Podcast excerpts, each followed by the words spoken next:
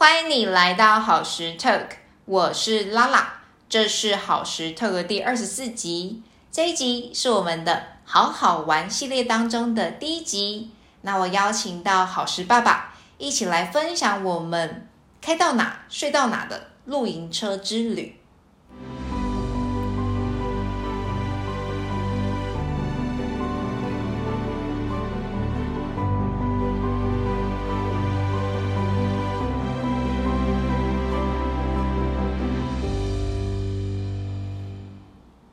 讲到旅游，我相信多数人都是非常的喜欢，尤其疫情逐渐趋稳之下，我想应该有蛮多的人都已经在期待解禁，可以飞出国玩的那一天的到来。不过老实说，我的人生当中，单纯去旅行的经验其实少之又少。到目前为止，出国多半是去教课啊、上课、考证照或者是发表等等。每次去离岛潜水前，也要排个讲座或工作坊。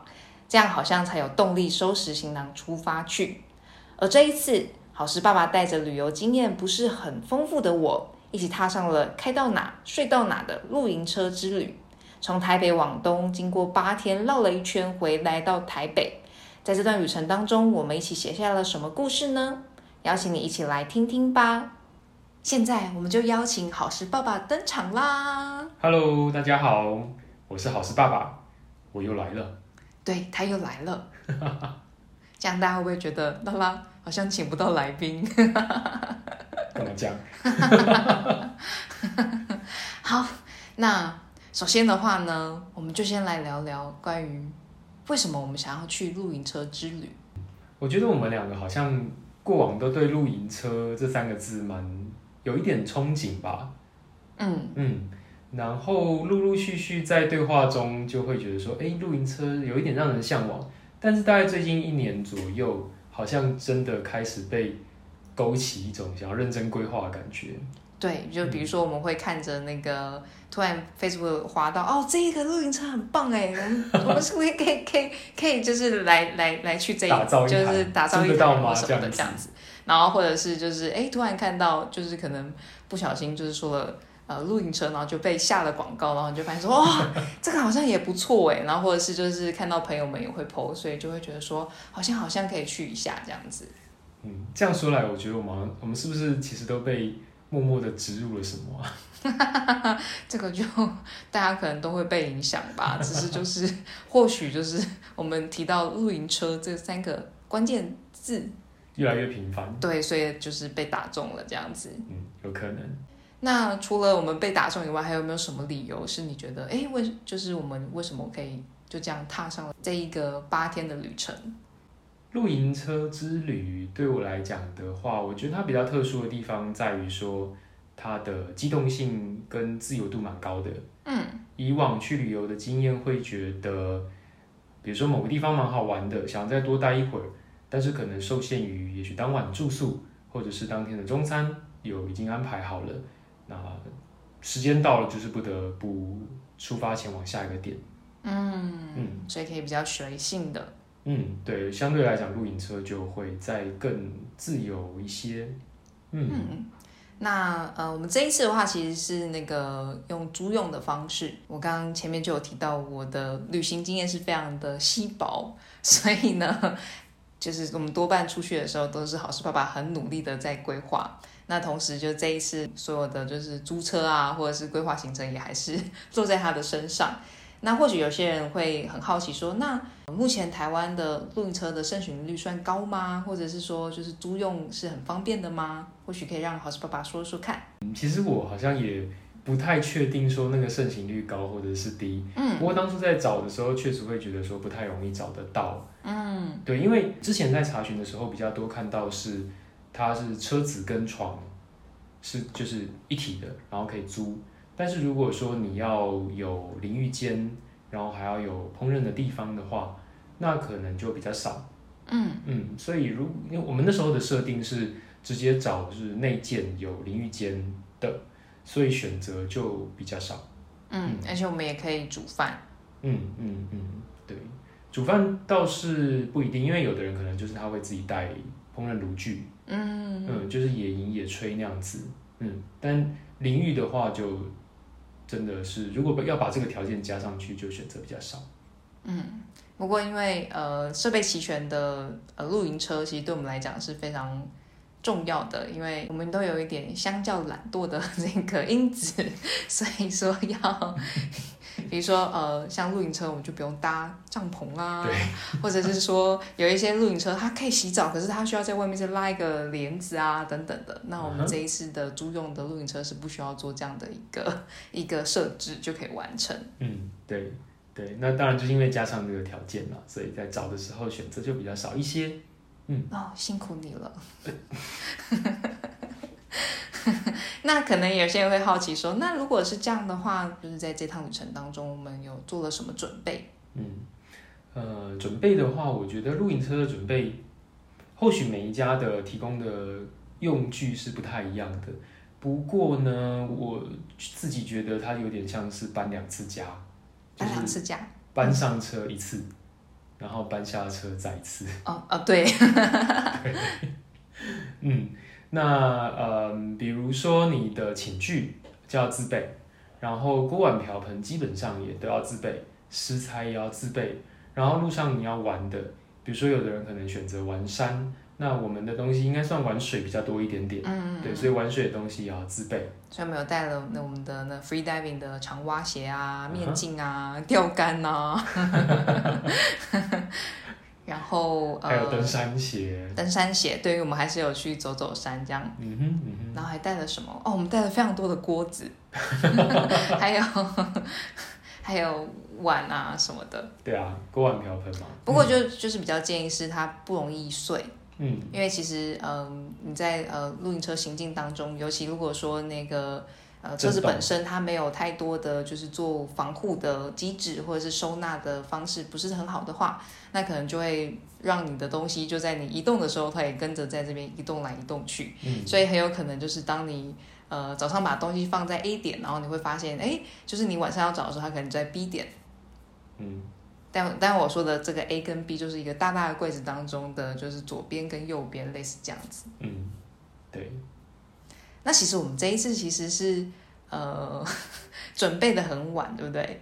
其实对我来讲，其实我一直都在想说啊，就是疫情到底目前状态是怎么样？是不是有点紧张？还是我们可能去不成了呢？所以其实我一直到前一天，就是朋友都说，哎，那所以你们之前听说要去露营车之旅。那然后呢？我就说哦，我们好像明天会出发。好像明天会出发。对，但因为我们其实原本是预计是五月三级警戒宣布之后的三天，嗯，原本是那个时候要出发，嗯，但是就是我们发现，哎，好像疫情越来越不稳定，所以还没有宣告三级警戒的时候，我们就已经跟呃，就是那个注册公司说，就是我们可能要延后，让就是这个疫情是可以被。好好的去呃，让大家去维护这个安全性。所以我们就怕说，我们准备了之后呢，就会又怎么样子，所以都不敢准备，就是为了就是大家好这样子。嗯，也不要这样讲嘛，讲的好像是怎么样子，其实就只是懒而已。没有，就是真的是觉得，哎，这个不确定性，然后，然后其实，哎，一开始好像其实也没有太多的行程的安排。嗯，不过我觉得某种程度上。呃，或许就是一个感觉，露营车就是一个很随性，你可以走到哪，呃，开到哪，睡到哪的这个部分，所以好像也没有太多的行程的规划，只是说我们就知道一路往东就对了。不过后来回想一下，我觉得这样子安排，特别在前几天啊，其实也是蛮不错的。嗯，因为说实在，露营车它对于一般人来讲，可能是一个要重新适应的一个过程。那这个适应包含几个部分嘛？就是包含第一个驾驶的部分，嗯，然后第二个是生活空间的配置，然后还有就是我觉得算睡觉的部分，寝具其实也是。嗯，或许我们先说说看第一个好了，就是驾驶的部分。嗯，因为主要是好事爸爸在开车，我还没有驾照啦。很多人问说，哎，你的这个露营车看起来很大，它要有什么驾照才能开吗？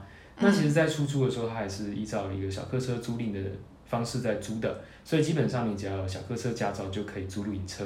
嗯嗯嗯，不过它真的很大台，对，有时候就会觉得你好像比呃一般看到那种蓝色的啊，深蓝色，然后发财车，嗯，好像还大，比它大嘛，对不对？嗯哼嗯哼。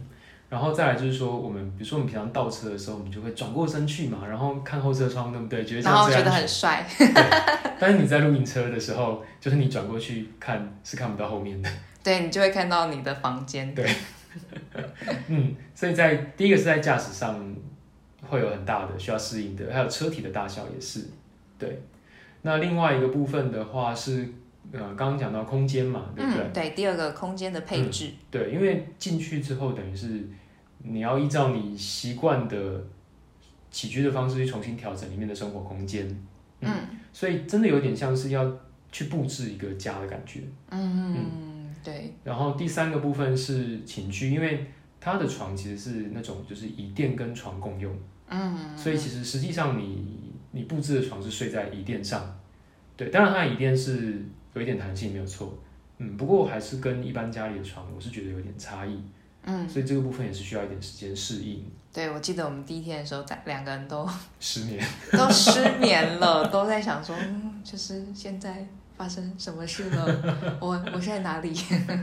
所以我们前两天的行程没有特别的安排，我觉得也是一个蛮好的缓冲啦。嗯嗯嗯嗯嗯嗯嗯嗯嗯，没有安排就说嘛。还找什么借口？就是。哎呀，干嘛这样？嗯，那刚刚前面其实有说到说，就是其实它露营车其实是一个相较于其他旅游来讲，其实是比较随性的，就是行程的掌握。那还有没有什么你觉得是对于就是跟过往旅游上蛮不一样的地方，或是你觉得很特别的地方？我觉得比较特别的地方是到后面才发现的。嗯哼，嗯。就是比如说我们去玩水玩嘛，对不对？然后比如说我们去自由潜水玩，起来不是都要找地方淋浴吗？嗯。然后可能朋友同团的朋友，他们可能就是要开车、骑车回到呃住宿的地方，或者是到前店去整理。然后呢，我们就可以直接在路边露营车旁边打开水龙头开始洗澡。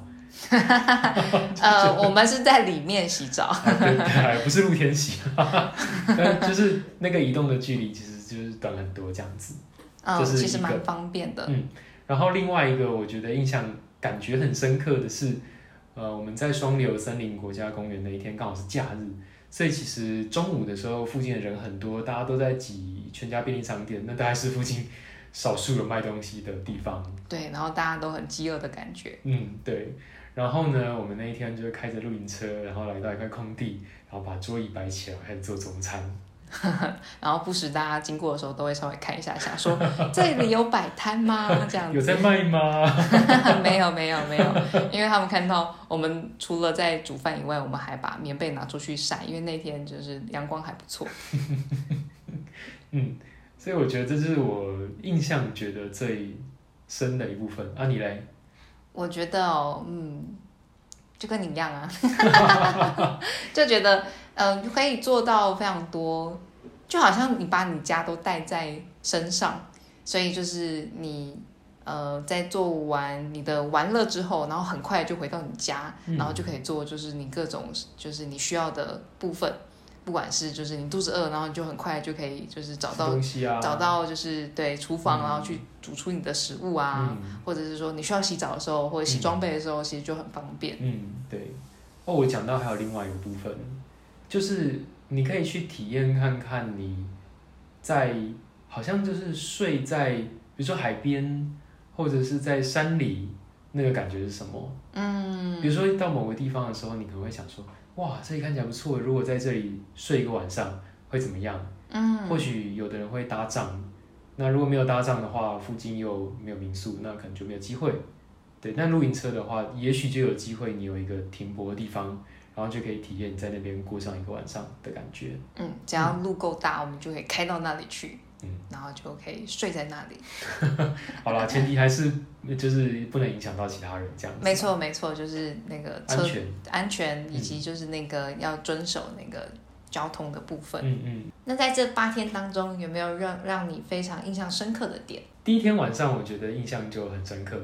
对，一方面深刻是因为我们第一次要在外面找点停泊，其实有点紧张，对，就是不知道说这里可以停吗？那里可以停吗？停在这里会不会怎么样？晚上会不会怎么样？会不会被熊攻击？对 之类的。然后那刚好又那一天晚上，我觉得它的天气的变化是蛮震撼的，嗯，因为从下午的大太阳，嗯，然后到傍晚云开始堆积起来，然后到某个时间点，其实你会看到海面上是一边是乌云在打雷，另外一边是雨瀑，嗯，然后月亮还从云的中间月光洒下来到海面上，然后就是月光海这样子，对，而且还有一个画面是月亮被鳄鱼吃掉了，就是那个乌云的形状很像鳄鱼的嘴巴，没错没错，嗯嗯，所以那个那个景象其实是蛮让我觉得印象很深刻，嗯。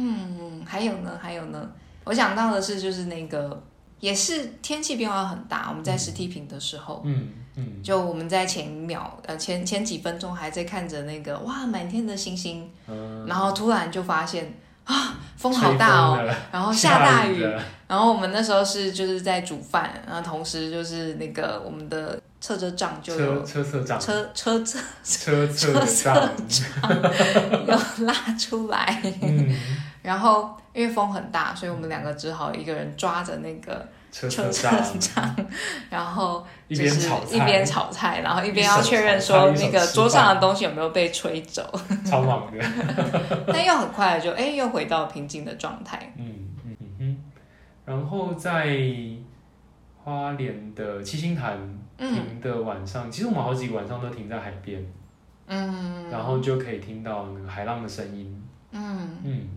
哦，然后有一天我们也去了那个露营营地，对嗯营区，嗯，嗯，你是说很很隐秘的那个营区吗？对对对对对，对，它在南回公路上，然后一个就是到半夜的时候会觉得天哪，这里不会有人吧的地方，这里会有熊吧的地方，但是那个招呼我们的那个老板跟老板娘嗯还蛮好的，对啊，他们都是原住民，嗯，嗯。然后也很热心的看我们有没有需要什么。嗯哦，然后还有一个晚上我们很好玩的是，我觉得也是很幸运的事，就是我们在垦丁的时候，那那时候其实就是在想说，哎，前一个晚上睡在那个河山的，就是出水口的某一侧，嗯隔天就想说，那我们今天要睡哪里呢？嗯那基本上其实我觉得东部好像还比较好找，就是停停留的地方。但是，一到垦丁的时候，就发现说，哎，好像不是那么容易。选择没那么多，而且我是第一次去垦丁，然后好是爸爸其实也很久很久没有去了。嗯。那同时那边也相较比较密集，所以正当我们就是在路边，就是找到那个充电站的时候，就是在充电的时候，准备要把那个炉具搬出来，开始要煮饭的时候呢，就出现了一个人，哦不对，先出现了一条非常一只非常漂亮的狗狗，嗯，它是猎犬嘛，应该是腿很长，然后黑色的，身体很精瘦，对对对，然后就听到好吃爸爸就是一边在忙碌一边说：“哇，好帅的狗哦！”然后我就望过去想说：“哎呀，真的哎，这只腿真的好长。嗯”然后就看到它的它的主主人穿的是它的对比色，就是白色。然后我们就在想说，就是哇，就是他们的搭配是非常的有有配色过对，有 有，就是非常的吸睛这样。结果没想到就是，哎，他们就慢慢的靠近我们，然后主人就来跟我们打招呼。我本来以为他要跟我们说这里不能停，结果他说了嗯，结果他说他一开始问我们是早上，他好像是说他早上有遇到有看到我们的车，嗯哼，然后问我们说今天要晚上要停在这里吗？对，那时候我真的是想说，嗯，他是不是要跟我们说这里不能停？嗯，结果后来就问的，他后来问我们说，你们要在这里洗澡吗？就是他的意思是说，就是感觉好像在车上很难洗澡，嗯，或者是嗯，好像会没有热水之类的。对，嗯结果我们后来知道他是想要，他愿意邀请我们到他的民宿里面，他是一个民宿的管家，对，嗯，然后可以用他们的草坪，然后可以接他们的电，然后可以在他们的呃淋浴间洗澡这样子。对，实在是太棒了。对，因为那个民宿看起来超棒。对，我们都还就是决定说，我们之后要再去一趟。对，但是就直接住那里，就不要开露营车了。也还跟那个主人说，那我们之后可以一起去溯溪。嗯嗯嗯嗯嗯，对，有一种就是被捡回家当贵宾的感觉。对，而且就是它提供了我们最需要的资源，因为露营车其实我觉得非常需要补充的就是水电。对，而且我觉得很妙的事情是，你要接电这件事情在东部还 OK，嗯，东部有一些投币式的充电站。对。但是在垦丁其实意外的很难找。嗯嗯，原本在地图上有看到一个投币式充电站，但是过去的时候会发现，嗯，什么拆掉了，然后就哇，糟糕，没没电了。对，但虽然就是我们的露营车，它其实是有那个太阳能，太阳能，但是就很很看天气，嗯，然后同时很看你到底停在哪里。那我们曾经有一天是停在好像比较偏在树荫的部分，那那一天的那个充电就没有那么的理想。嗯，所以如果之后要去露营车的人，也要稍微的考量一下，就是 你停车的位置。嗯哼。然后对，刚刚讲到树荫，还有一个地方是，就是它其实也会有造成一些的重重危机。你要说，你要多说一点吗？就是我们有一天去了一个呃朋友推荐的那个。餐餐厅，然后我们就车子刚好就卡在他的那个瓜棚，然后当我们就是回去的时候呢，好事爸爸就很谨慎的，然后又有点严肃的告诉我说，蚂蚁爬上来了，然后就开始就是真的有蚂蚁就开始侵占了，就是我们的露营车里面。不过还蛮幸运的是，就是嗯，可能潜意识当中告。提醒我说这个东西要小心，所以其实，在在我就是呃准备要搭车的时候，我就跟好事爸爸说，我还是上去上个厕所好了，然后就随手带了一一瓶，就是专门在对付蚂蚁的，对的的，算是友善大地的那个就是呃清洁用品，那也很顺利的，就是让蚂蚁们自动的告退。这是出门前的时候，在旅行出发之前的一个。还好有准备到的东西，这样子 是不是要把那个 那个购买这个东西的链接再传给大家？就购买链接在资讯栏的里面。好，那我再把它找出来。我们还是没有夜配，什么时候才会有夜配？好哦，我们努力。好，那想要问问看，就是这一题，我们可以一起来聊聊，就是嗯，在这个。这一趟旅程当中，你觉得最好玩的是什么？我觉得第一个浮现出来的是我们遇到海龟。我就知道你要讲这个，因为我们虽然就是有几次的潜水跟自潜的经验，不过过往遇到海龟都比较像是惊鸿一瞥，对，或者是海龟跑很快，我们追不上这样子，对，或者是追得很辛苦。那这一次很意外的是，就在万里桐那边，嗯，然后有一只完全不怕人，或是它不管人的海龟，对，它就自己吃着它的东西，对对对，然后就在我们正要结束之前的时候路过，然后就忽然发现，嘿，有海龟耶！那个是大家在讲的那只海龟吗？我很印象很深刻，那时候我其实是跟我跟好神爸爸说。哦，我觉得有点累，我们还是回去好了。嗯，但是看到海龟就哦，我活不来了。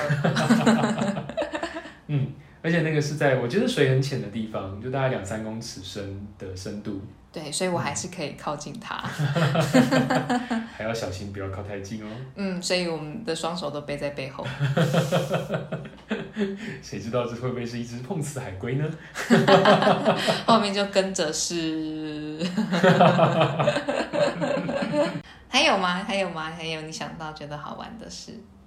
我觉得你刚刚讲那个一只手拉着车侧帐，然后一边还要煮饭跟吃饭，很忙碌的画面，是有一点狼狈，但是也还蛮好笑的啦。你呢？你觉得最好玩部分？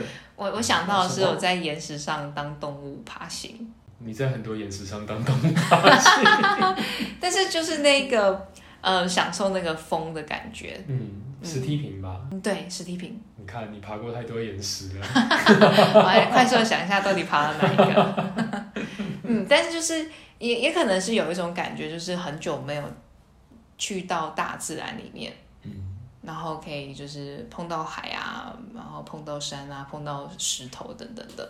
那呃，当然也有一个印象很深刻的是，是就是呃，从第一天就真的我们就是尝试就是去踢踢水啊什么的，然后就发现说这一切好可怕哦。我就突然觉得我好像跟大海非常的遥远跟陌生，嗯即使我已经在海里面，但是我就觉得这是一个可怕的事情。嗯那呃，过往其实有这样的经验，但是因为就是有一段时间，就是开始去跟海去，就是就是比如说我们在蓝屿的时候，就是有去海边，每天都就是碰到海水，所以就相较比较可以呃自在的在海里面。但是可能就是疫情好几个月，就是都没有这样的机会去亲近自然，所以当第一次下到海的时候，就觉得哇太可怕了。可是慢慢的到第二天、第三天，然后到最后就是在万里桐的时候，其实就会觉得哦，这就是一个我可以很很安全待的地方。嗯那我觉得这样的转换其实对我来讲是蛮好玩的。嗯那同时也很好玩的事情就是，我其实也有某一个某一个部分的自己，其实就在观察自己的这样的状态。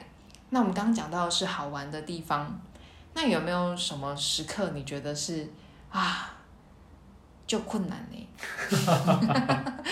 很困难的事，赶快用中文讲一下，我怕大家可能被我的台语想说啊，这个到底在说什么？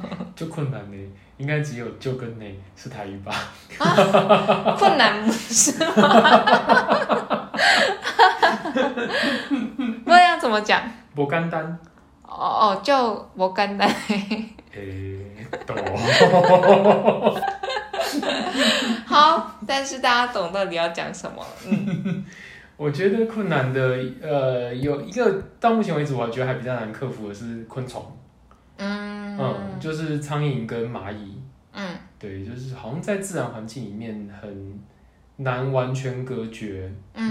所以也许我们之后要跟一些露营达人们请教一下，看怎么样子可以去分开彼此空间，这样子。嗯，让他们知道好好待在外面其实蛮不错的。对，其实对外面比较自在。然后另外一个是一直到目前为止我都觉得很难适应的事情是开车吧，开车对啊哦，因为就像刚刚讲的，倒车的时候你是完全没有办法看到后面的，然后也很难掌握车体大小，你唯一只能靠的就是车子的各个角落的呃摄影机嗯拍出来的影像。嗯，然后它又是颠倒的。对，其中一个好像还是颠倒，我到现在还是搞不懂它怎么会颠倒法。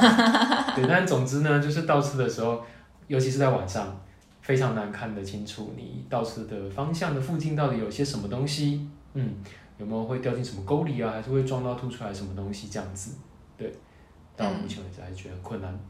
嗯，那就是接着就是好事爸爸觉得困难的点，就是当我呃，因为就是看不好是爸爸看不到那个就是后面，角度这样，嗯，然后我就得要下去看。但其实因为我不会开车，所以我也在想说。我到底要看什么，或者是他到底到哪个角度，我必须要告诉他哦，你不能再往后了，或者是哎，你需要就是调整到哪里。嗯所以这一次的这这个对我来讲这个困难，就让我萌生的是啊，我还是得要把这个技能学起来。嗯，嗯，好，欢迎大家引荐这个家训班给好的妈妈。优良家训班，然后以及我觉得蛮困难的是是就是呃，当找寻到睡觉的地点之后，然后要让自己安在在那个时刻，嗯，因为车子通常不一定，应该说路不一定是是平坦的，对，所以有些时候会是你你原本预期就是它它应该是平平的，结果你后来发现说，哎，车子其实倾斜一边，然后你就头低脚高。或者是就是你真的就是你在呃车子里面就会有一种晕眩感，嗯嗯。然后更更不用说，就是你睡觉的时候，你要让你的头是就是低于低于脚的，就是很困难的。对，对就是你躺下去就发现，哦，现在怎么头低脚高这样子？对，然后我们就得要就是换个方向睡，然后又要重新适应这一个就是 这个方向的睡眠。对啊，我也觉得就是晚上真的挺好到一个点，然后到睡着，这中间就会想说，会不会怎么样？会会不会有人半夜来赶呐、或者是会不会有狗啊？狗是还好，他们不会跳进来。对，熊吧，熊。猕猴，对，或者是有几个晚上，可能我们把车车这样拉在外面，然后风也许忽然变大，然后就会想说，哇，这样车车这样，等下会不会被吹坏之类的？嗯，就会比较不安稳一点。嗯，然后还有是就是你不晓得到底晚上的电力会不会够，会不会足够？突然觉得要担心的东西好多、啊。比如说就是呃，好事爸爸比较怕热，嗯那虽然有就是海边还是有风，可是它不一定可以吹得进来。嗯，那有些时候就会觉得，哎，车内比较闷，闷。嗯，或者是说我们得要就是呃晾衣服。那呃，当然它就会造成其实车内也比较湿湿热的感觉。嗯所以就会就是啊，那要不要开空调？那开了空调会明天就没有电了，或是开到一半就那就突然没电，我们就没有没有办法继续享受这一个就是舒服的温度嗯哼，要担心的东西真的很多呢。啊。对，其实是蛮多的适应跟挑战。嗯嗯，然后或许还有的是就是刚刚提到那个呃，就是晾衣服、晒衣服的这件事情。，哦对，这超困难的。因为在海边的话呢，你可能东西晾在外面，那隔天可能就会不见。那当然我们可以有这样的想象，所以其实我们就会呃有各种的固定。对夹着啊，或者是绑住啊，各种方式，嗯我觉得就是发挥了各种。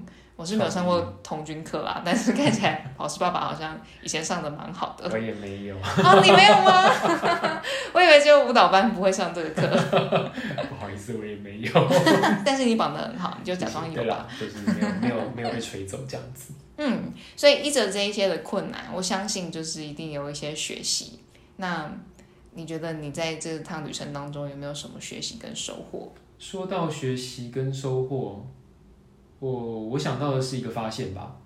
这个发现是跟行程安排有关。嗯哼。因为我们当初露营车之旅的其中一个起心动念是想要不受拘束的一个行程，但是第二天的时候，其实我们在完全没有任何行程安排之下，我们会花很多时间在寻找。嗯，比如说我们会去想知道说，哎，这个地方有没有什么东西可以去体验的？那我们就开始查资料，然后一个一个联系，但是会发现说，他们可能都会说啊，当天这样来不及，或者说人数太少，没有办法出。嗯，那时候我们好沮丧 又不能去了。嗯，对，那中间就会花掉很多时间，而且好像没有办法真的在享受这个过程。嗯嗯所以我的发现是说，哦，好像还是要有一点点的架构，嗯，那这样子比较有一个可以 follow 的一个东西，会比较安心。嗯嗯，所以我们那很快就开始定行程。对啊，但就一个比较松散、大致的一个行程这样子啦。嗯，嗯，还是可以做微调这样。嗯哼，嗯哼，嗯哼。你呢？你的发现？哦对我来讲，其实有蛮多的收获的。嗯，那那个收获就是，哇，我又重新认识了好事爸爸。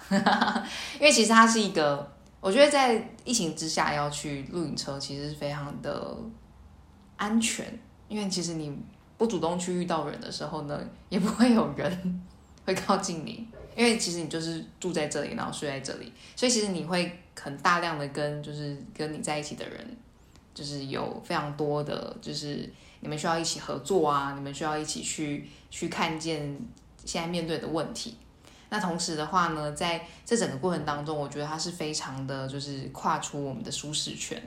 我们需要去呃去适应，或者是去面对很多其实日常生活当中，就是我们在工作或者是在呃家里完全不会遇到的事情。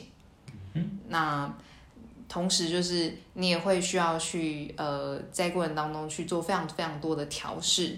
那在每一次的调试的时候呢，你就会发现说，哦，觉得是原来你其实可以可以去呃承担的，或者是可以去呃承受的范围，其实是比过往要更多。嗯，有没有什么例子？可以举个例子来听听吗？呃，比如说空间的配置，那过往可能就会觉得我就需要很大的空间，然后我就需要就是呃就是多少件衣服，但是在那个过程当中，我发现说，哎，其实因为我可以有小小的空间，我就可以完成。但是在一开始的时候，我会觉得说，啊，我要在这边待个待个八天，我就要住在这里，就有一种。哦，还是我们回家好了，就还是还是我们就把车还了，我们去用别的方式去进行这个旅程。但是就是发现说，哦，其实我们是可以的。那或者说就是，哎，一开始就觉得说啊，什么要待在这个地方睡，真的好吗？会不会有人就突然闯进来？但是后来就是呃，有各种的调整之下，其实你会发现说，哎，其实你是可以的，而且一天好像就睡得比一天更好。嗯哼，对。那同时就是呃，还有一些比如说我们可能要面对的一些呃分工，比如说我们要煮饭的时候呢，通常就要噔噔噔噔像。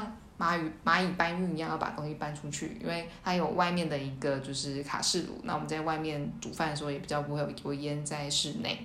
那那个时候就会是要形成一个就是很主动的默契，默契对，那就是嗯，他需要什么我就拿给他，然后就是他递来什么我们就知道要做什么事情，那就用这样的方式，我觉得它是一个非常好的互相的一个支持跟跟我觉得就看见说哇，原来跟我一起。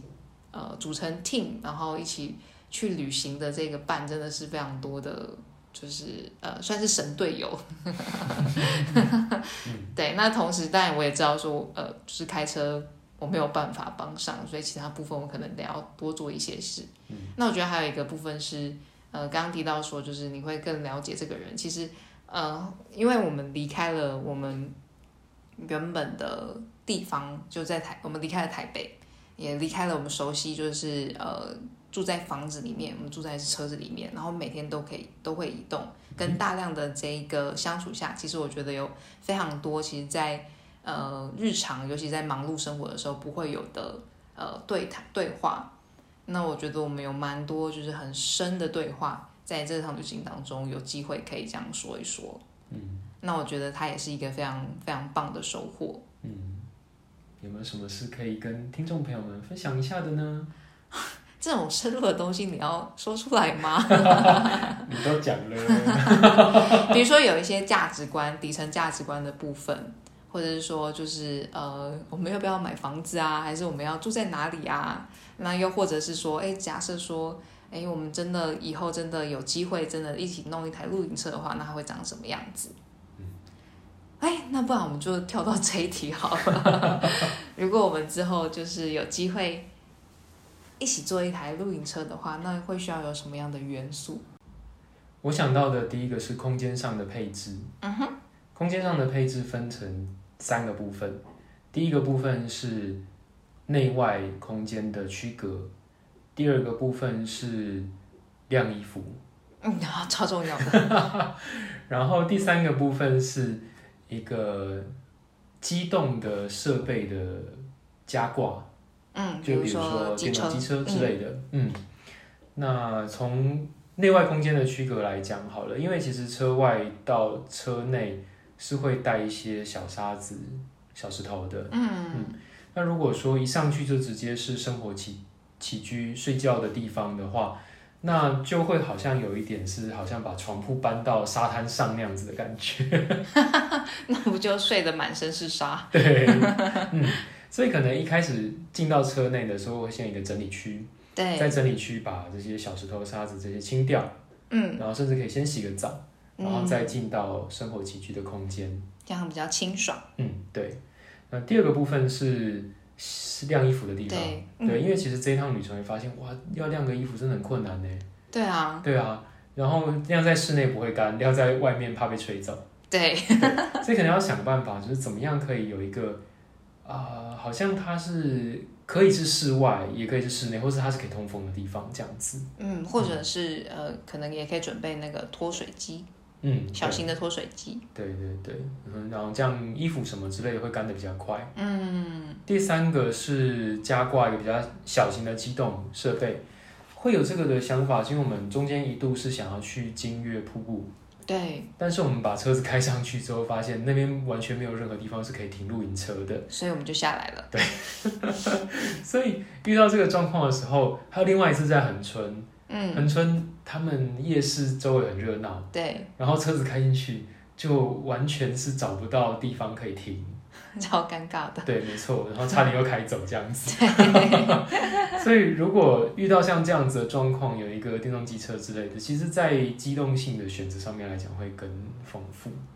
嗯，那你呢？拉拉，你觉得你会想要增加或者是我觉得调整什么元素？我觉得第一个就是门要够大，就就是进出的门。门嗯，我们这次大概就是呃，平常我们去坐小巴的那种门。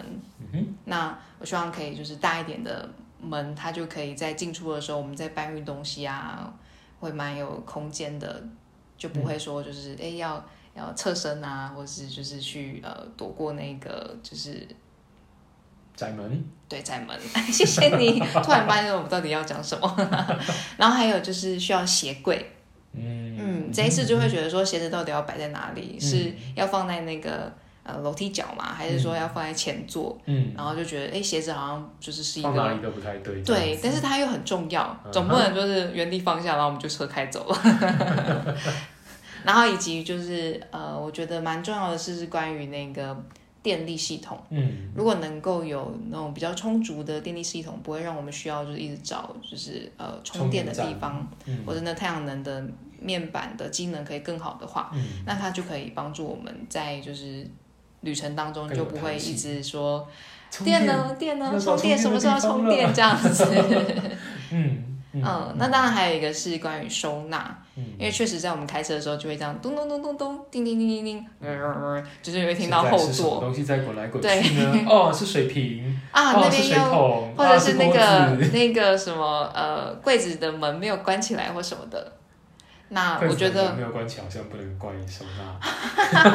但是它如果它是一个就是有一个机制可以提醒到的话，我觉得就是在呃整体的。整体的收纳来讲，会更有呃余裕的空间。嗯嗯嗯。而且其实我们发现，其实这一次空呃收纳空间其实很多。嗯。但是它可能会让你很难寻找你的东西。嗯哼嗯哼。对，那或者是说，就是呃，好像没有办法很有效的去利用那些空间。对对对对对。分类上来来讲，比较也比较困难。嗯。对，因为可能你出发之前，你把它设定好，在这个柜子里面，左边是什么，右边是什么。然后等到你到达目的地的时候，它可能全部又混在一起了。对啊，对啊，然后就觉得哦，到底是有一种海底捞针的感觉，好像有点夸张，不过就是要找一下。嗯嗯，然后以及就是可能就是整体的呃空间的设计，我说的设计就是呃进进到这一个露营车里面，我会希望说有一种哇，就是我我要待在这里的感觉。嗯嗯嗯嗯，对，设计真的很重要。对，就是。它是一个，既然你要住在里面，我当然觉得希望可以是至少不一定要很高级，但是它是要舒服，嗯，那也可以有一点简约，我觉得也蛮好的。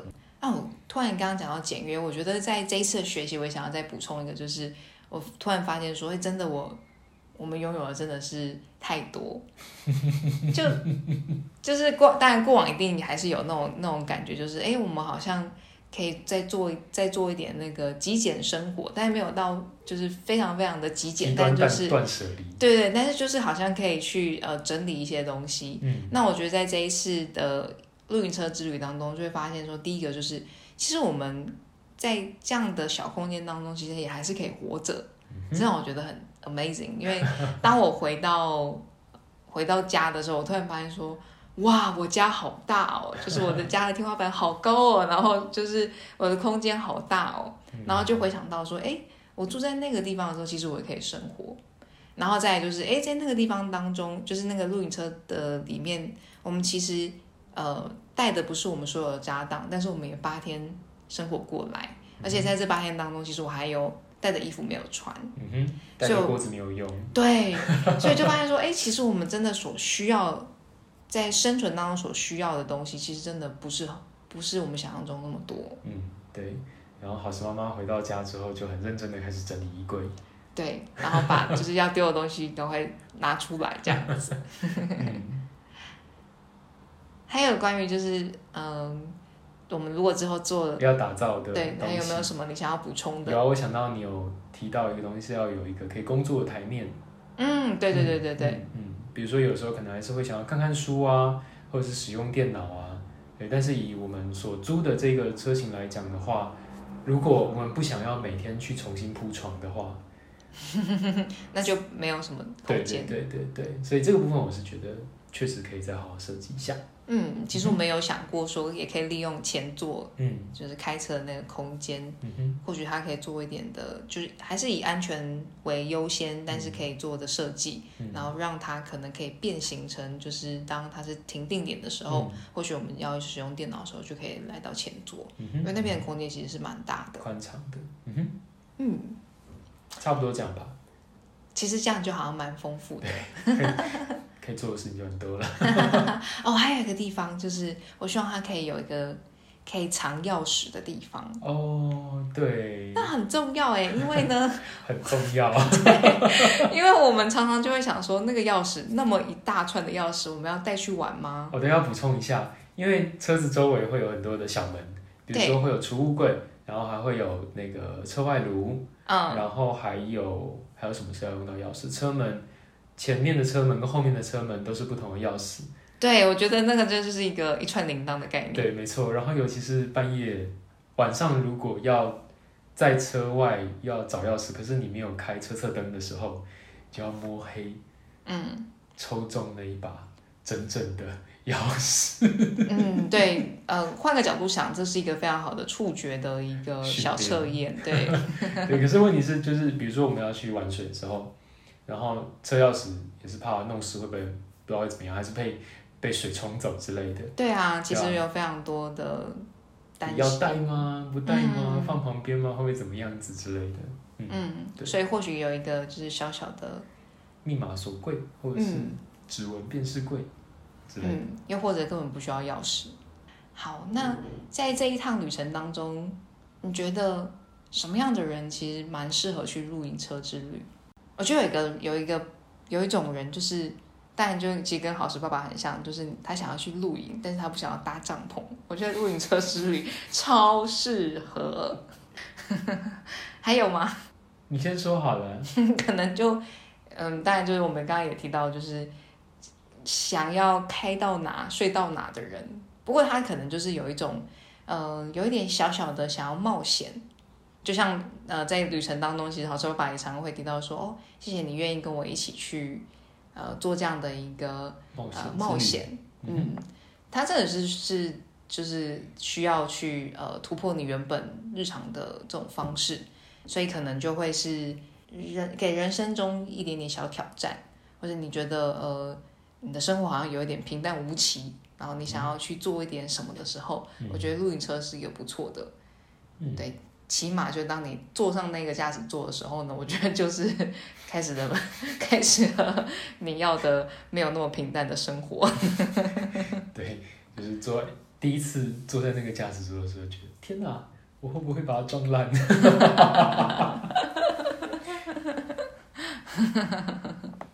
嗯，嗯，然后同时还有吗？其他什么样的人适合去露营车之旅？不怕脏的人。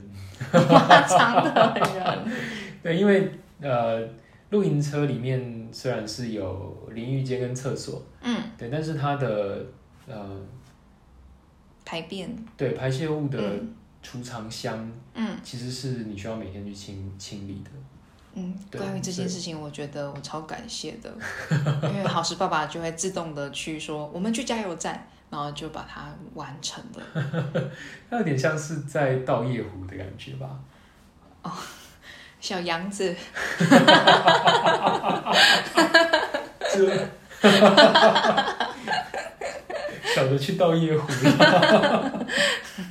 不过我真的觉得，就是好事爸爸真的是神队友，因为他这件事情完全完全没有教我，也就是就是我我试图觉得说好像得要去学一下，但他就默默的就把这件事情带过，这件事情其实让我非常感动。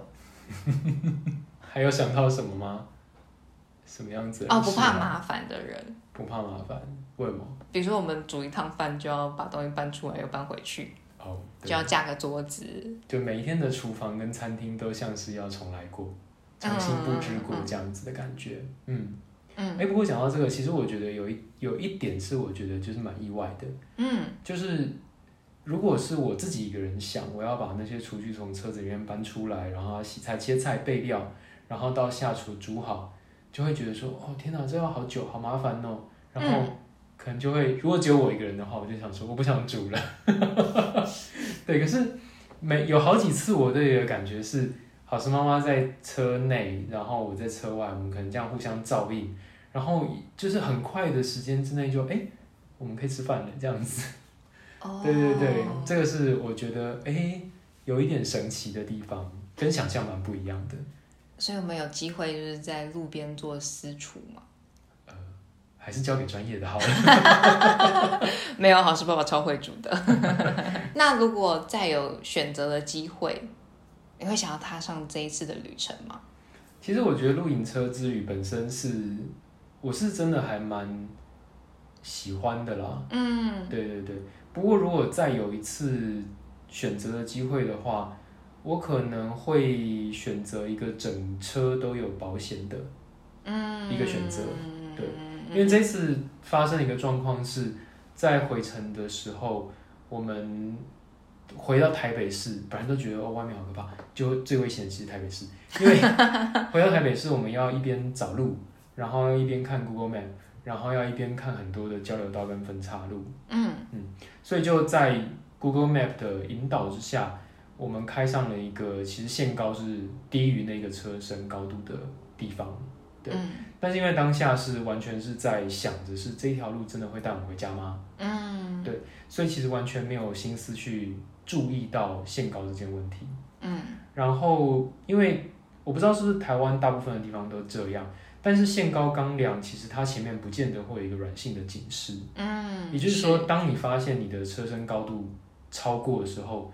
通常你已经卡在钢梁底下，或者是就已经撞上了。嗯，它也没有可以就是先一个警示。嗯，对，所以我们就在那个状况之下，其实就车顶就受损了。嗯，对。我记得我那时候就还在抱着枕头在好事爸爸旁边睡觉。拉拉上有一点就是半半梦半醒。对对对对对。嗯哼，然后其实拉拉那时候也是在帮我看，就是。Google Map 只是，就是对于没有开车的人来讲，那可能有点复杂这样子。对，所以我们两个都在都在分心的状态。嗯，那因为那台车的保险它其实是没有保到车体，就是等于是等露营车的睡觉的那个，或者是寝室的那个地方、起居间的地方，它是没有保到的。嗯，所以这个车损的部分就是全部是啊租车的人负担。嗯嗯，是啊。所以它。呃，虽然当初就是是有讲到这一点，但是呃那时候是我的想法是说，好像选择也没那么多，嗯，所以就不得不接受这样子的条件，对。但是其实整个风险，如果从风险管理的角度来讲，这是一个很没有被管到的风险，它只要一旦发生就影响很大，嗯，对。所以如果说真的要再选一次的话，我可能还是会宁可绕远路一点，花比较多的时间，或者是甚至贵一些，也会选择一个全车都有保险的选择。嗯，我觉得真的很有差别。嗯，对。那从这一点上面，我倒是有一个学习啦，就是发现我发现我自己对于风险管理这件事情意识还是太低。嗯，对。然后我发现到我自己的惯性是，我会去，呃，觉得就好像没有别的选择了，所以就会去。呃，去接受一个其实它潜在风险很高的一个选项，嗯，对，因为我后来回头再来查的时候，嗯，虽然就是全车都有保险的部分，可能台北没有据点，但是我如果到林口，我可能找得到，嗯，对，那我可能多花来回好两个小时的交通时间，把车从林口开到台北，然后东西放上来，然后回来的时候东西先放下，我再把车开回林口，虽然可能多花这样子的时间。但是回想起，回回头检视过来，这个完全是值得的。嗯，对，所以对我来讲的学习就是不要太早认定去想说我没有别的选择。嗯，对，还是要做一个比较完整的风险跟选择评估。嗯嗯，那其实，在这件事情上面，其实我发现刚刚提到的学习，其实还有一部分是，其实我们在过程当中一直都找的是。呃，什么是 priority？就是我们最优先重要的事情，在整个旅程当中。那呃，即使在最后，就是当呃，就是车子通过那个比较低的那个建筑，车顶有受损，然后就是后面有一点就是相当凌凌乱的的状态。那其实当下的时候呢，呃，我的第一个反应是哇，发生什么事情？但第二个反应是哇，我们很安全。当然就是那时候不知道我们到底要负担多少，但我心里当然就会觉得说，其实这一定不是一个很小的数字。但但是同时就是，我我发现，其实，在那个当下，其实有很快的转念，是就是回到是，其实我们看到的是我们拥有什么。那其实我看到的是，我们当下拥有的是是，哎，我们还是很安全的在前座。假设说我在后座的话，那就不得了了。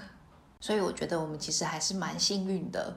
我记得我好像，呃，事情发生后，我第一句话、第一个念头跟好事爸爸说的是。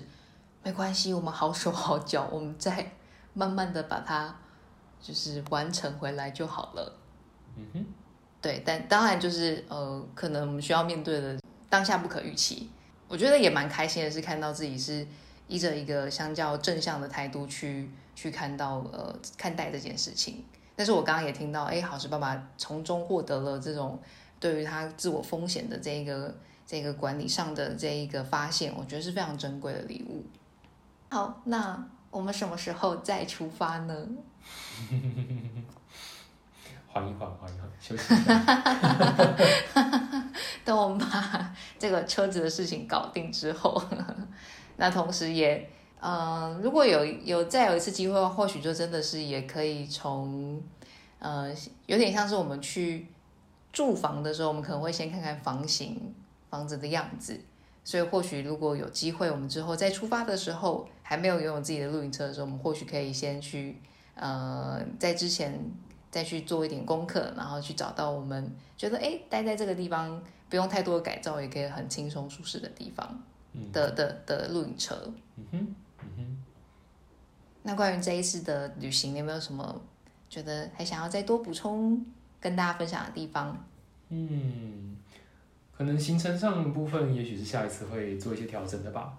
嗯，因为这次呃，本来是想说开露营车应该蛮自在，可以跑很多点。嗯，不过后来发现还是有一点点小贪心。对，我觉得我们最后几天在垦丁比较慢慢的待着的时候，会觉得比较悠闲。嗯，所以可能下一次也许就是呃三四天在同一个区域，这样就好了。比如说可能。也许东澳、南澳就待个三四天，嗯，然后再三四天可能是纵谷之类的，嗯，就更悠闲一些。相较是一个比较呃同一个区域，然后我们就可以更深入的在里面玩耍。嗯哼，我觉得这样也蛮好的，不然其实好事爸爸这样子很辛苦的开车。不过可能之后，呃，我我立志就是之后我也有驾照，然后我就可以分担一。一部分的那个开车的的这个任务，所以回到刚才那一题，什么时候再出发？就是等到好事妈妈考到驾照之后，才熟练之后，为了好事爸爸的生命安全着想，熟练之后我们再出发。对，生命安全着想。哦，那这个也非常重要。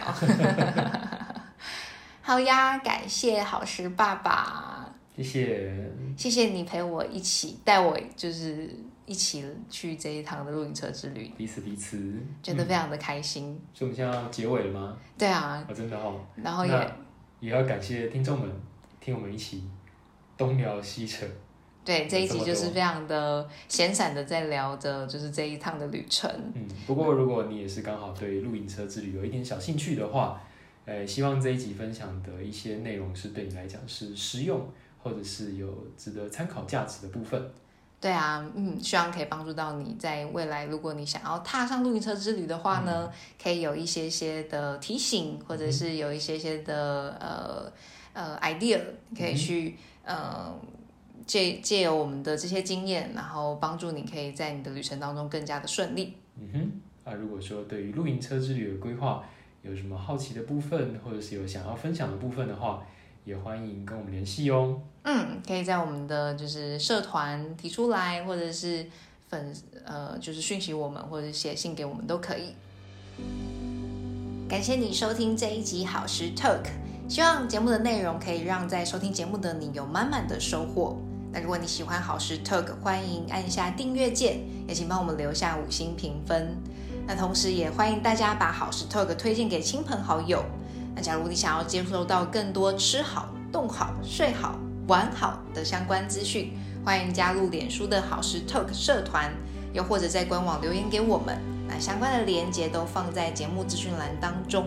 那同时我们在节目当中所提到的一些小资讯，我们会放在节目资讯栏跟你分享。那好时 Talk 我们就期待下回见喽，拜拜拜。